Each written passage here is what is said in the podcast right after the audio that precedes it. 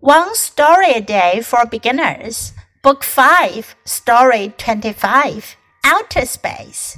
What would you hear if you were in outer space and a star exploded?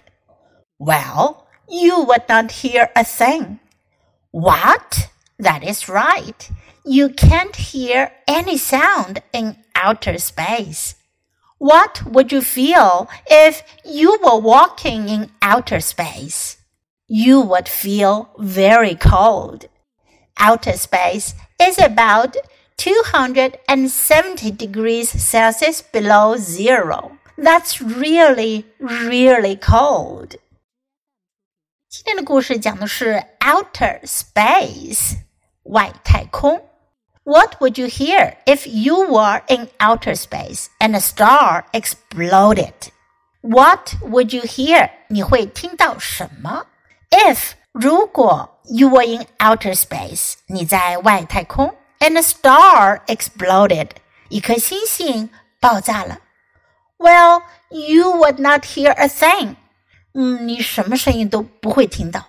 What? 什么？That is right. 是的，you can hear any sound in outer space。在外太空，你什么声音都听不到。What would you feel？你会有什么感觉？If you were walking in outer space，如果你在外太空行走，you would feel very cold。你会感到非常冷。 Outer space is about 270 degrees Celsius below zero. 外太空是大约在零下两百七十摄氏度。That's really, really cold. 真的非常非常的冷。Now listen to the story once again. Outer space.